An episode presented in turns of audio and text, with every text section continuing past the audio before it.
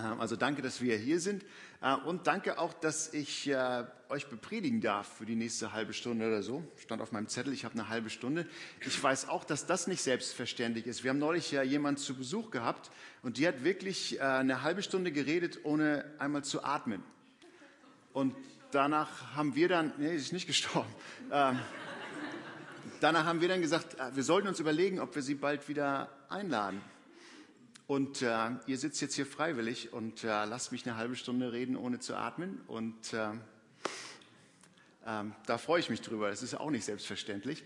Und hoffentlich ladet ihr mich wieder ein, anders als was wir zu Hause gemacht haben. Die, ähm, das Einzige, was mich ein bisschen traurig gestimmt hat, war das Thema zuerst, weil äh, ich bin kein Experte, wenn es zum Thema Gebet kommt. Ich habe so ein ganz zwiegespaltenes Verhältnis zum Thema Gebet. Ich weiß nicht, ob das einige nachvollziehen können. Oder vielleicht habe ich gedacht, vielleicht ist es auch mal gut, wenn einer, der Zwiespälte hat über das Thema, mal was dazu sagt, als die Leute, die gerne beten. Ähm, weil bestimmt da auch so ein paar bei euch sitzen, die so ein gespaltenes Verhältnis äh, zum Thema haben. Ähm, ist nicht, dass ich nicht bete. Ich glaube, jeder betet. Ähm, ich glaube mal, dass es ganz viele HSV-Fans gibt, die Atheisten sind. Die werden heute Nachmittag beten. Ist so. Äh, ich habe ja lange Zeit in Kanada gelebt und da hat man äh, vor etlichen Jahren verboten, dass es öffentliches Gebet in der Schule gibt. Da gab es immer diesen Satz, solange es Klassenarbeiten gibt, äh, kannst du das Gebet nicht aus der Schule kriegen. Ist so. Ähm, als wir das letzte Mal ein Auto gekauft haben, dann muss ich ja immer erzählen, so ein bisschen, ja, was machen Sie denn so? Da habe ich erzählt, dass ich Pastor bin und dann sagte mir der Verkäufer am Ende, als ich dann schon das Auto gekauft hatte, weil vorher wollte er keinen schlechten Eindruck machen, äh, sagte er ja, äh, mit, mit Kirche und so weiter und Christian, da kann ich ja überhaupt nichts anfangen. Und ich guckte ihn und sagte, sagte nur, ja, kommt noch irgendwann. Weil ich, ich glaube, ähm, wer hier hat Kinder? An sowas geht man ja auch nicht so rein biologisch ran ne? und sagt, oh ja, ein bisschen Knochen und so weiter. Ähm, spätestens, wenn man so ein Kind im Arm hält, dann glaubst du irgendwie an Gott. Das ist so ein magischer Moment, äh, wo, du dieses, wo du dich wunderst, wie, das war eben noch nicht da. Ich habe gezählt. Ärztin, Frau, ich, drei. Jetzt, äh, und auf einmal fängst du an zu glauben. Da geht keiner ran und sagt, boah, das war jetzt einfach so rein medizinisch irgendwie passiert oder so. In diesem Moment glauben wir. Und warum glauben wir? Warum beten wir? Weil wir so diese, diese leise Hoffnung haben, jeder von uns, ob wir Christen oder nicht, dass da vielleicht doch einer ist, der das alles lenkt. Und äh, äh, das ist das Schöne am Gebet, das verstehe ich. Mein Zwiespalt kommt gerade so in diesem Thema, mit anderen Leuten zusammen zu beten. Äh, vor etlichen Jahren, als ich noch in, in Kanada Pastor war, einige wissen dass ich habe so eine Depression durchgemacht, durchmachen müssen. Und äh, in äh, den Kirchen in Nordamerika, da betet man sowas weg. Da geht man nicht zum Arzt, war damals auf jeden Fall so. Und ich bin dann auch erst lange nicht zum Arzt gegangen und mir ging es einfach schlecht. Und da habe ich ständig dieses Angebot von Leuten bekommen, soll ich mal für dich beten? Und ich habe es tatsächlich erlebt, wo ich dann, was sagst du als Pastor? Nee, lieber nicht oder so. ähm, und dann habe ich dann manchmal Ja gesagt und dann fing die tatsächlich, und dann habe ich dann die Hand, die Hände auf den Schultern und dann fing sie an zu beten. Und äh, äh, bitte hilft, dass unser Bruder wieder richtig glauben kann, dass äh, es ihm wieder besser geht. Und äh, dann guckten sie mich danach, dann, wenn sie fertig waren, freudestrahlend an. Wie geht schon besser? Und als Pastor darfst du deine Leute auch nicht hauen. Ähm, und äh, ähm, das hat ganz viel damals mit mir gemacht. Und ich hatte immer das Gefühl, ich, um denen den Glauben zu retten, muss ich jetzt so tun, als ob Gott Ja gesagt hat zu dem Gebet? Oder ähm, das, das war so komisch und das hat mich, ähm, und ich habe danach, als ich dann, als dann meine Depression richtig schlecht war, dann wird man ja so richtig ehrlich, dann habe ich Leute, Leuten gesagt, bitte betet nicht mehr für mich. Auf jeden Fall betet zu Hause für mich, und, äh, aber fragt nicht nach.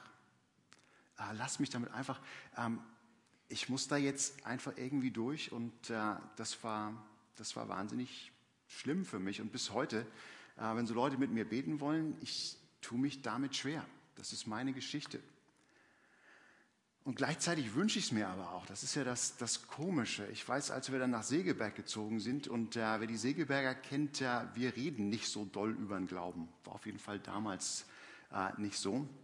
Und dann waren wir eine Weile äh, in der Gemeinde, ein paar Monate, und dann wurde mein Sohn krank. Ähm, und dann habe ich mir gewünscht, er sollte eine Operation haben.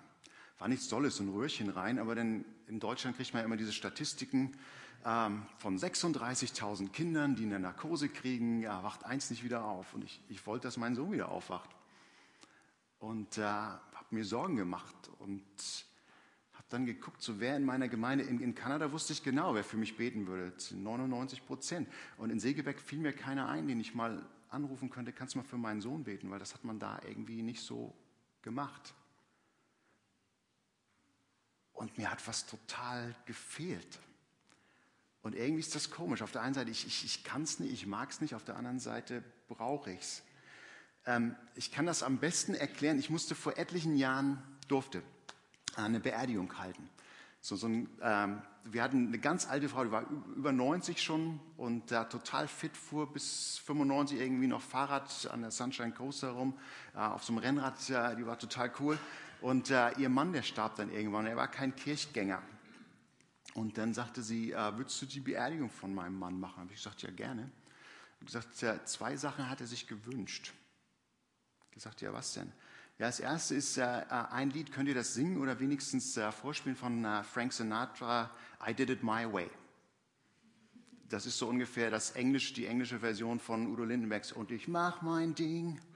Egal, was die anderen sagen. So, ne? Und äh, ähm, das geht in diesem Lied um diese Unabhängigkeit. Ne? Sie sagte, das hat er sich gewünscht, weil das war sein Lieblingslied, genauso hat er gelebt. Der war total unabhängig, der hat sich von niemandem was sagen lassen gesagt, ja, okay, und du sagtest noch eine zweite Sache, ja, kannst du unbedingt was mit dem 23. Psalm machen. Und im 23. Psalm geht es ja darum, der Herr führet mich, er ist mein Hirte. Ich weiche nicht von seiner Seite, wo er hin will, da gehe ich auch und er führt mich an seiner Hand. And I did it my way. Und äh, ist irgendwie schizophren. Ja? Wie bringst du jetzt diese beiden Sachen zusammen? Ähm, und ich weiß nicht, wie das bei euch Frauen ist. Ihr Männer versteht wahrscheinlich, worum es da geht. Ne? Ähm, wir wollen uns von keinem was sagen lassen und trotzdem brauchen wir, ähm, wenn wir unsere Abenteuer da irgendwie machen, müssen wir, wir brauchen dieses Sicherheitsnetz, dass da einer ist. Und diese Hoffnung ist da. Und äh, ähm, das ist dieser Zwiespalt, in dem wir leben. Und äh, jetzt, wo ich das alles gesagt habe, äh, weiß ich, ob ihr mir noch zuhören wollt, aber jetzt äh, werde ich euch eine Geschichte erzählen, so ein bisschen als Werbung ähm, warum Zusammenbeten doch wichtig ist, obwohl ich es manchmal gar nicht mag und obwohl es mir manchmal richtig schwer fällt. Äh, Moses ist gerade aufgestanden. Der ist in seinem Zelt und äh, zieht sich gerade, die Strümpfe hatten sie ja damals nicht, die Sandalen an und äh, äh macht sich das lange wehende Haar und äh, flechtet sich den Bart und was man immer so morgens alles macht. Und auf einmal rennt so ein Speer rein, einer von seinen Speeren, und, und rennt in das Zelt rein und sagt, äh, Moses, Moses, wir müssen unbedingt was machen. Da ist eine Armee, die rennt auf uns zu. Die sind ungefähr zwei Stunden weg. In zwei Stunden, und die sind so groß, wir haben überhaupt keine Chance, die bringen uns alle um, Frauen und Kinder. Und Moses denkt, boah, was machen wir denn jetzt? Und dann holt er sich ja drei Leute. Äh, den Josua, das ist so ein junger Kerl, der kann richtig kämpfen noch und sagt, ja, Josua, du hau gleich mal ab, äh, was wir so an, an Männern da zur Verfügung haben. Äh, gib denen irgendwas, womit sie kämpfen können und, und bau ganz schnell eine Armee auf, dass du uns irgendwie verteidigst. Das ist dein Job. Und Josua ist jung und dynamisch, der rennt los gegen diese Riesenübermacht und äh, sucht sich da Leute zusammen und weckt die alle auf, dass sie äh, kämpfen. Und dann sind da noch drei alte Herrschaften. Der Mose, der ist 80, ähm, der Aaron, sein Bruder, der ist 83 und der Älteste ist sein Schwager Ur, der ist äh, auch irgendwas über 80, 90 und äh, die drei Opas, die gehen auf so einen Berg. Und jetzt könnte man sich ja vorstellen, dass sie das machen wie die beiden alten Herren da in der Muppet Show, ich weiß nicht, ob ihr die kennt, die dann, boah, das gucken wir uns mal an, wie die jungen Leute das da unten machen und dann machen wir so unsere Sprüche darüber. Das machen sie nicht die stellen sich da oben hin, um für unten zu beten. Und die stellen sich da auch ganz symbolisch oben hin. Und äh, der Mose, der fängt an zu beten. Hat mir Jürgen heute erklärt, die einzig richtige Gebetshaltung, biblische Gebetshaltung ist diese. Und äh, wer lahme Arme kriegt, äh, Pech. Äh, und äh, Mose steht dann da oben und, äh, und fängt an zu beten. Ähm, als meine Kinder noch total klein waren, wir sind, die sind am Ozean aufgewachsen, am Pazifischen Ozean. Und so von April bis Oktober waren wir eigentlich fast jeden Tag irgendwann mal am Meer. Und äh, meine Kinder haben überhaupt keine Angst vor Meer gehabt, weil sie halt aufgewachsen sind und die dann immer sofort ins Wasser rein. Äh, ich musste dann meistens noch mitkommen, als sie noch ganz klein waren. Und als ich, äh, immer wenn so eine Welle kam, Daddy. Und dann musste ich sie in den Arm nehmen. Und äh, das ist so die Haltung von, von Moses. Und jetzt steht er da oben. Und äh, ich habe gedacht, äh, wir zeigen euch einfach mal, wie das geht, wie das ausgesehen hat. Konstantin, wenn du mal nach vorne kommst. Äh, Konstantin ist äh, der Stärkste in der Gruppe, hat er gesagt. Ja.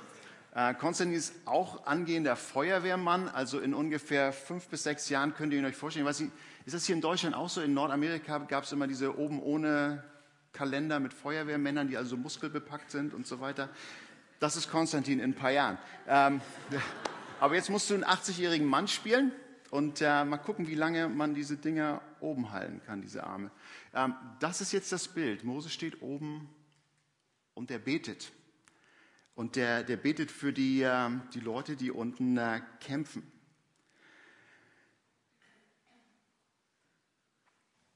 Mir ist aufgefallen, ist euch mal aufgefallen, die Distanz von hier oben bis zu hier. Also ich mache das selber. Ungefähr 80 Zentimeter bei mir, bei dir 70. Ähm, das sind nur 60, 70 bis 80 Zentimeter, aber das kann unglaublich weit sein. So, ich mache alles selber und ich vertraue darauf, dass da einer ist, der, wenn die Welle kommt, der mich hochhebt. Ähm, und das ist dieses Bild, glaube ich, von, von Moses. Und, und äh, wenn wir so die Frage stellen, warum beten wir?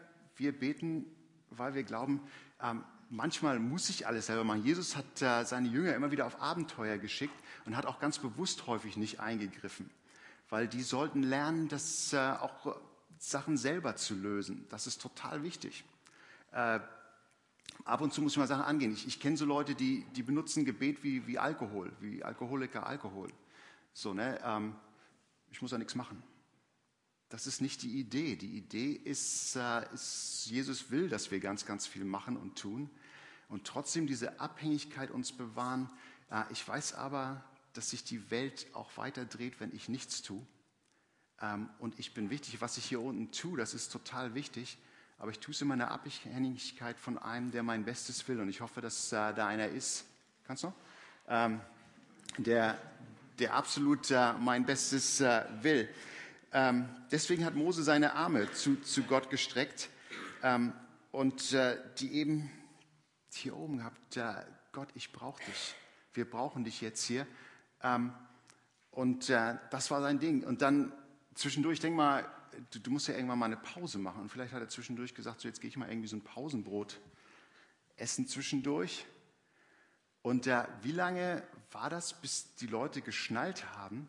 Ähm, denn als er dann sein Pausenbrot gegessen hat und dann wiederkam, dann sagten dann seine beiden Kumpel, ähm, als du gerade nicht hier warst und gebetet hast, oder als du gerade da deine E-Mails gecheckt hast und so weiter, äh, da fingen an die anderen, da, da haben die anderen, da haben die Feinde haben angefangen, das, den Krieg zu gewinnen. Aber solange du hier oben warst, da hatten wir eine Chance. Irgendwas, also das nächste Mal, wenn, wenn du zur Mittagspause gehst, verzichte lieber auf die Nachspeise. Ähm, wer weiß, wie lange wir das schaffen. Das ist total wichtig, dass die Leute sehen, dass wir in Abhängigkeit von Gott stehen. Kannst du? Ja, geht so. Okay. Ähm, seine Arme wären schon lahm. Und äh, jetzt stellt euch vor, junger Feuerwehrmann, ähm, Moses ist 80 Jahre alt und irgendwann kann der nicht mehr. Das ist unser erstes Bild. So diese, wir beten, weil wir diese Abhängigkeit von Gott haben. Ich schaffe nicht alles alleine. Und äh, dann werden uns die Arme lahm, es tut total weh. Deswegen brauchen wir mal, ähm, wer könnte dich denn mal unterstützen? Wer sieht aus wie 83 und 90 und so weiter? Ah, Janis und Erik, wenn ihr mal kurz nach vorne kommt.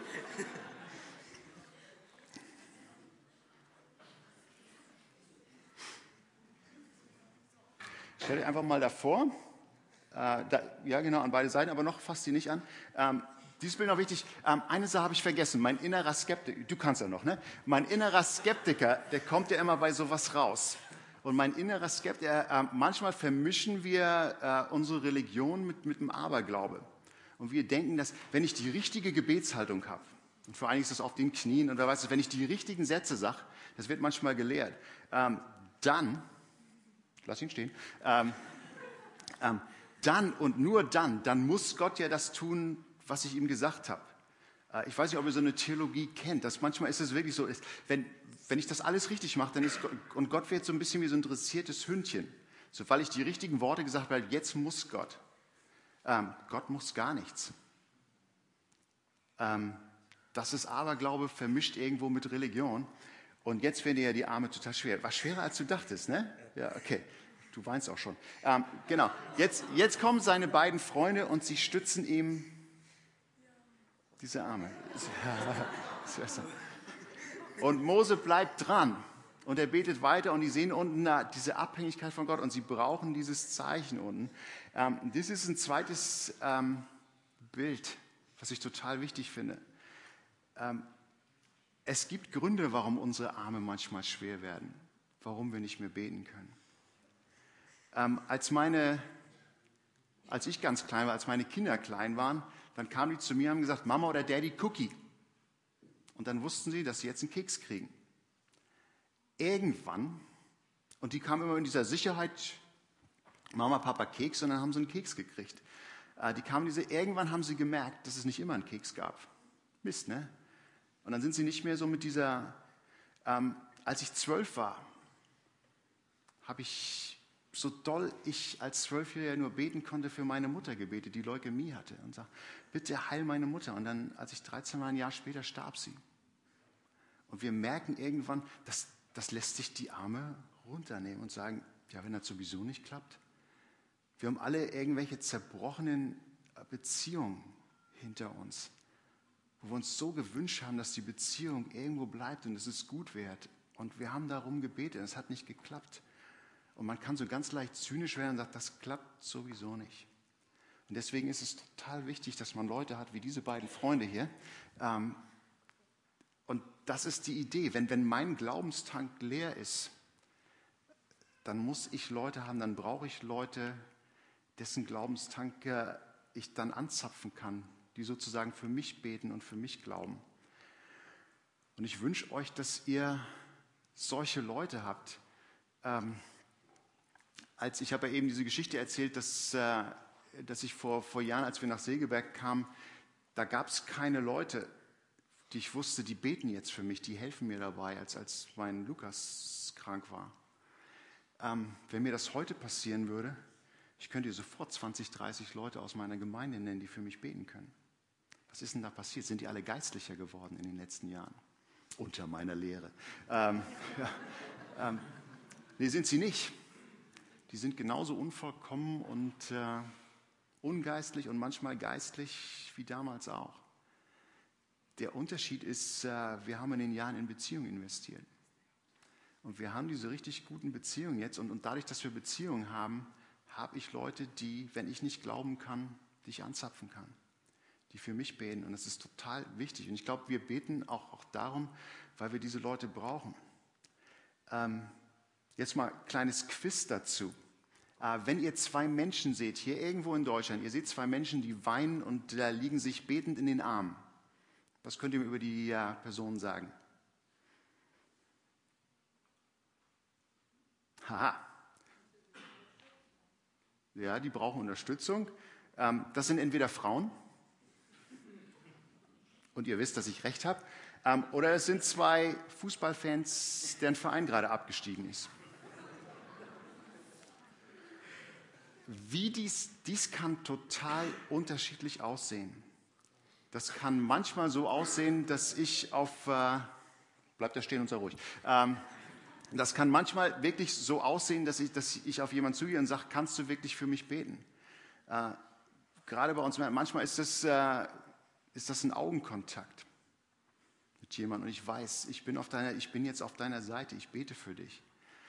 Ähm, mein Freund Bernd, den ihr auch kennt, einige, Bernd Klinner, äh, vor etlichen Jahren habe ich mal gefragt, als ich noch äh, über meine Kinder Illustrationen erzählen durfte, habe ich, äh, mir das noch erlaubt haben. Äh, da habe ich irgendwas auch wieder über Lukas erzählt und wie es ihm gerade nicht gut ging. Und am nächsten Tag, nachmittags um fünf, klingelt das an der Tür. Und Bernd steht da. Ich mache die Tür auf und er guckt mich an und sagt, ich will gar nicht zu dir. Ich wollte mit Lukas spielen. Ist der da? Da war Lukas sechs oder sieben. Und sagte ich, ja, der ist oben in seinem Zimmer. Und dann ging Bernd hoch in sein Zimmer. Und zehn Minuten später war er wieder weg. Und äh, das Einzige, was er gemacht hat, er hat ihm so ein kleines Auto mitgebracht. Das war Bernds Idee, für mich zu beten und mit mir zu beten, weil ich konnte nicht mehr. Ich wusste nicht, wie ich beten soll und äh, ähm, da, ich, da, hat er für mich geglaubt und hat für mich gebetet und das ist äh, total wichtig. Gut, jetzt wollen wir das Bild mal verändern, nicht wahr? Gut, und zwar folgendes. Äh, ihr beide gebt euch mal ein High Five. Ja, genau. Ja, oben aber lassen, die Hand, genau. Äh, du gibst ihm auch da eine High Five. Und äh, jetzt zeigt dir nach oben. Nur du High Fives nur irgendwie, genau. Das ist das, ist das, letzte, das, ist das letzte Bild. An dem Abend stellt euch vor, orientalischer Sonnenuntergang. Und äh, die haben diese Schlacht diese, gegen diesen übermächtigen Gegner tatsächlich gewonnen. Die haben die in die Flucht getrieben und die sind weg. Und Josua, der ist jetzt wieder da. Und da stehen die drei alten Leute und Josua sagt, boah, es ist tatsächlich es geschafft. Und sie wissen ganz, ganz genau, High Five, wir haben total gearbeitet, wir haben wahnsinnig viel gemacht und äh, ähm, das war total gut, was wir geschafft haben. Wir haben echt was geschafft und das war gut, das zusammen zu machen. Und gleichzeitig wissen wir, ähm, das haben wir nicht alleine gemacht. Da oben war einer, der uns dabei geholfen hat. Ähm, und das ist eben eine Sache, die ich mir auch wünsche für, für mein Leben. Ähm, dass ich gleichzeitig schaffe, das zu feiern, so wie wir heute Morgen gehört haben, Gott ist super gut. Ähm, und, äh, und gleichzeitig äh, eben auch so diese Arbeit reinzustecken. Ich erzähle euch ein Beispiel, damit äh, beende ich das mal, ähm, wo meine Frau mal nach dem Gottesdienst sauer auf mich geworden ist. Passiert ihr das auch? Nie. Nö. Mir passiert das ab und zu mal. Meine Frau ähm, wurde sauer auf mich wegen folgender Geschichte. Ähm, ich habe mich in der Woche mit meinem Freund Can Anton getroffen. Das ist äh, der Syrer, der hier, wir haben ja mal diese Iraner-Taufe hier gemacht, der dafür verantwortlich war. Äh, und ich hatte mich in der Woche mit ihm getroffen, weil ich wusste, seinem Bruder ging das total mies. Der sollte in der Woche operiert werden. Der hat einen Gehirntumor. Und äh, dann wollte ich ihn so ein bisschen trösten. Und dann haben wir uns in der Eisdiele getroffen in Segeberg und wir saßen zusammen haben uns äh, ein bisschen unterhalten. Ich habe mich gewundert, dass er gar nicht so richtig traurig ist, weil ich wollte ihn ja trösten. Und dann habe ich dann irgendwann mal nachgefragt, was ist denn jetzt mit deinem Bruder? Und sagte, ähm, ja, der war heute Morgen, der, der wohnt in Schweden, ähm, der war heute Morgen beim Arzt und äh, ähm, dann haben sie nichts gefunden. Der Tumor ist weg. Und ich denke, boah, voll cool. Und äh, gesagt, das müssen wir feiern, wir brauchen jetzt so einen Moment in der Gemeinde. Und äh, gesagt, äh, kann ich dich da so ein bisschen drüber interviewen am Sonntag? Ja, ja, erzähle ich total gerne. Zur Ehre Gottes, wie Jan denn halt so ist. Und äh, ähm, zur Ehre Gottes ich dann, hat er das dann erzählt und die Gemeinde brach donnernder Applaus und, und Gott ist groß und so weiter. Und dann konnte ich ja nicht anders. Und dann gucke ich Jan so an und sage, ähm, hier bei uns in der Gemeinde gibt es auch einige Leute, die haben gebetet und es ist nichts passiert was würdest du denen jetzt sagen? Und meine Frau hat hinterher gesagt, kannst du nicht einmal mit deinen Zweifeln die Fresse halten? Kannst du nicht einmal einfach nur glücklich sein, dass Gott groß ist? Ähm, sie hat sowieso schon mal gesagt, gesagt Segeberg ist so eine Gemeinde, äh, wenn du vorne stehst und äh, du darüber erzählst, wie viel Zweifel du hast und so weiter, da wirst du applaudiert, da kriegst du eine Standing Ovation. Aber wenn du sagst, äh, äh, ich glaube, dass Gott äh, Gebet erhört und so weiter, das, das ist den Leuten so ein bisschen suspekt. Und äh, was ich mir wünsche, was ich mir wünsche, ist wirklich beides.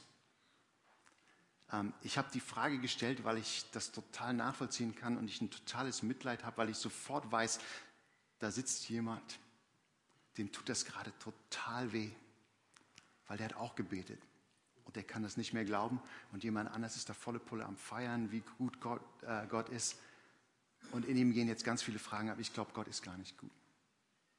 Ähm, wir haben diese Leute. Und ich wünsche mir, dass ihr eine Gemeinde seid. Ich wünsche mir das für Segeberg, dass wir eine Gemeinde sind, die, die super gut feiern können und sagen, das war Gott. Und als da was Gutes passiert war, das war Gott. Und gleichzeitig wünsche ich mir eine Gemeinde, die ein ganz großes Herz hat für Leute wie mich, die so ihre Anfragen haben und sagt, warum hat denn das bei mir nicht geklappt? Warum bin ich denn immer noch depressiv? Warum, warum, warum ist meine Mutter gestorben? Warum, warum gehe ich gerade durch, durch diese Sachen durch? Und dass da dann Leute sind, ja, könnt ihr noch mal das Bild von davor machen, wo ihr seine Hand hochhebt? Das erste Bild machen wir nicht mehr, das wissen wir, Abhängigkeit von Gott. Ähm, ich wünsche mir auch ganz stark, ähm, dass ihr so sein könnt, dass ich hier reinkommen kann und sagen, ich, ich, ich kann nicht, bitte betet nicht für mich. Und dann macht ihr das, dann glaubt ihr für mich. Und diese Kombination von beiden, er macht's und ich glaube, er macht's nicht. Bitte halt meine Arme, dass ihr das erlebt, dass ich das erlebe. Das wünsche ich mir für jeden von uns. Amen. Ihr dürft euch setzen, endlich.